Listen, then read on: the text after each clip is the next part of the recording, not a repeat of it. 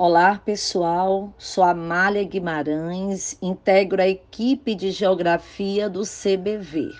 Questão 40 do SSA 2 tem uma abordagem dos problemas ambientais dos grandes centros urbanos brasileiros. A grande questão é a geração dos resíduos sólidos.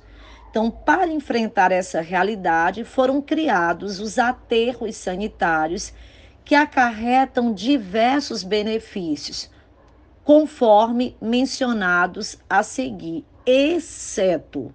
Então, a questão 40 é uma questão no qual nós vamos identificar o que não é coerente com os benefícios criados pelos aterros sanitários.